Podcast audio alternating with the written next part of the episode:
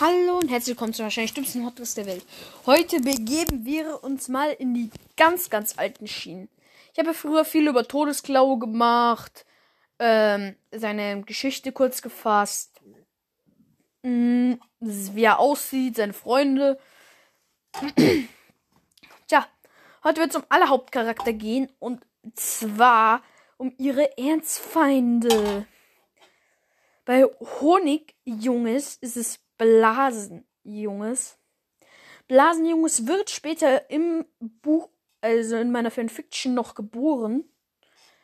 Er ist sehr unerträglich, bis er Todesklaue als Schüler übergeben wird.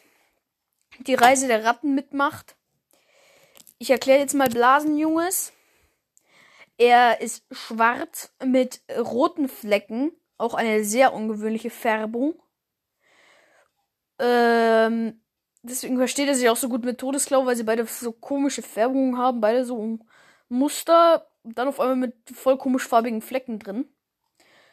Und ähm, er, ist, er hat einen schwarzen Pelz, ist halt rot gefleckt, hat gelbe Augen, ist und äh, er heißt Blasenjunges, weil die äh, roten Punkte sehen aus wie Magma-Blasen, äh, die gleich zerplatzen. Es sind übrigens auch Magma und keine Lavablasen. Lava macht keine Blasen, es macht nur Magma. Ja, ein bisschen auf klug tun. Und ja, das war's mit Blasenjunges. Er hat auch noch einen Bruder, wenn er dann geboren werden wird. Der ein bisschen besser ist als er, also vom Benehmen her, aber jetzt eigentlich auch nicht viel besser. Und er ist halt quasi der Anführer von den zwei. Dann der Erzfeind von Streifenkralle ist Hummelflug. Und äh, ich kann euch jetzt nicht genau sagen, welche Rolle Hummelflug einnehmen will. Sonst würde ich euch gewaltig was spoilern. Aber er bekommt auf jeden Fall noch eine große Rolle. Und äh, ich kann euch so viel sagen, er wird auf jeden Fall böse. Und Streifenkralle äh, hatte, er war immer schon davor so, na, der führt was Böses im Sinn, der ist nicht gut, bla bla bla bla bla bla bla bla bla. Und ähm, keiner hat ihm halt geglaubt. Der wurde so fast ausgelacht. Tja, und dann kommt raus, Hummelflug ist doch böse. Das wird auch noch mal so ein ganzes Kapitel werden. Ähm, also nicht wie er äh, lauft, sondern der, die Folgen nach, wie Streifen gerade folgt. Ich hatte recht. Erzfeind von Todesklaue ist ein Madenschnabel, der ist neu dazu gekommen. Also wundert euch nicht, wenn ihr ihn in meinen beiden Fanfiction-Vorstellungen nicht mitbekommen habt. Mm, es liegt einfach daran, dass er neu dazu gekommen ist. Mein Schnabel ist groß, sehr groß. Ah, ich muss Hummelflug noch beschreiben. Hummelflug ist sehr groß und gelb.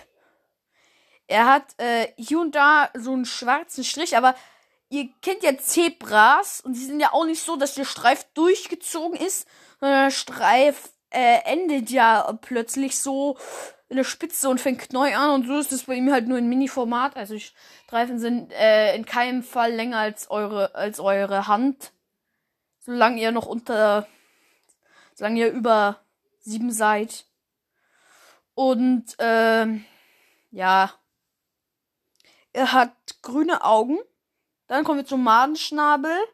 Er hat schwarze Augen oder dunkelgrau ganz, ganz, ganz dunkelgrau. Und er hat ein tiefgoldenes Fell. Äh, ähm, und er ist sehr, sehr, sehr groß. Also er hat ungefähr Todesklaues Größe. Und Todesklaue ist,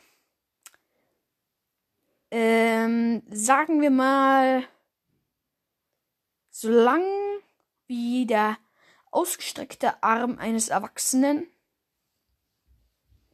Und ungefähr so hoch, dass er, äh, dass er bequem, dass er ihm bequem, wenn er eine kurze, wenn er so eine, mit der, also wenn jemand eine Radlerhose trägt, könnte er bequem äh, äh, reinbeißen, ohne sich irgendwie strecken zu müssen. Und äh, ja, Martinschnabel ist halt fast so groß. Er ist doch todeslos Erzfeind. Und dann haben wir Silberherz. Und Silberherz Erzfeind ist Bischpelz. Ähm, das habe ich ja schon äh, in meiner alten Fanfiction, die ich dann wieder gelöscht habe, quasi, habe ich das ja schon gespoilert, dass er halt böse ist Und ich werde das Kapitel, was ich da geschrieben habe, auch nicht groß umschreiben. Aber halt auf jeden Fall, er ist böse, ganz, ganz böse, ist der liebe Happy Spelz. Und äh, er wurde tatsächlich erst nachdem er Love oder so böse ist, zu Silberherz Erzfeind. Davor hatte er keinen. Ähm, aber das Ganze kommt dann auch in so einem Kapitel vor, wo die beiden dann so in so einem Dickicht sind und gegeneinander kämpfen und ständig taucht einer dem anderen auf. Es gibt auch wirklich minutenlange Pausen, in denen sie nur umeinander suchen. Also einer äh, sitzt da und leckt sich die Wunden, der andere sucht ihn, um ihn, um ihn wieder angreifen zu können. Und so geht es halt die ganze Zeit hin und her und so wurde er halt sein Erzfeind. Das wird dann im Kapitel auch nochmal hervorgehoben werden. Ja, und ich würde sagen, die Folge ist überraschend lang geworden. Und inzwischen habe ich viele Zuhörer, die nichts mit Warrior Cats zu tun haben. Ich weiß es. Und ich meine, wenn man sowas wie gefährte junge Kampf spielt, das kann man sich auch anhören. Und sowas kann man halt wirklich, äh, so gar nicht verstehen, wenn man nicht bei Warrior Cats ist. Und ich weiß, ich habe inzwischen viele Hörer, die nicht so viel mit Warrior Cats zu tun haben, weil ich davor auch was ganz viel anderes gemacht habe. Aber trotzdem hoffe ich, denen die Warrior Kids kennen, hat diese Folge gefallen. Und ciao.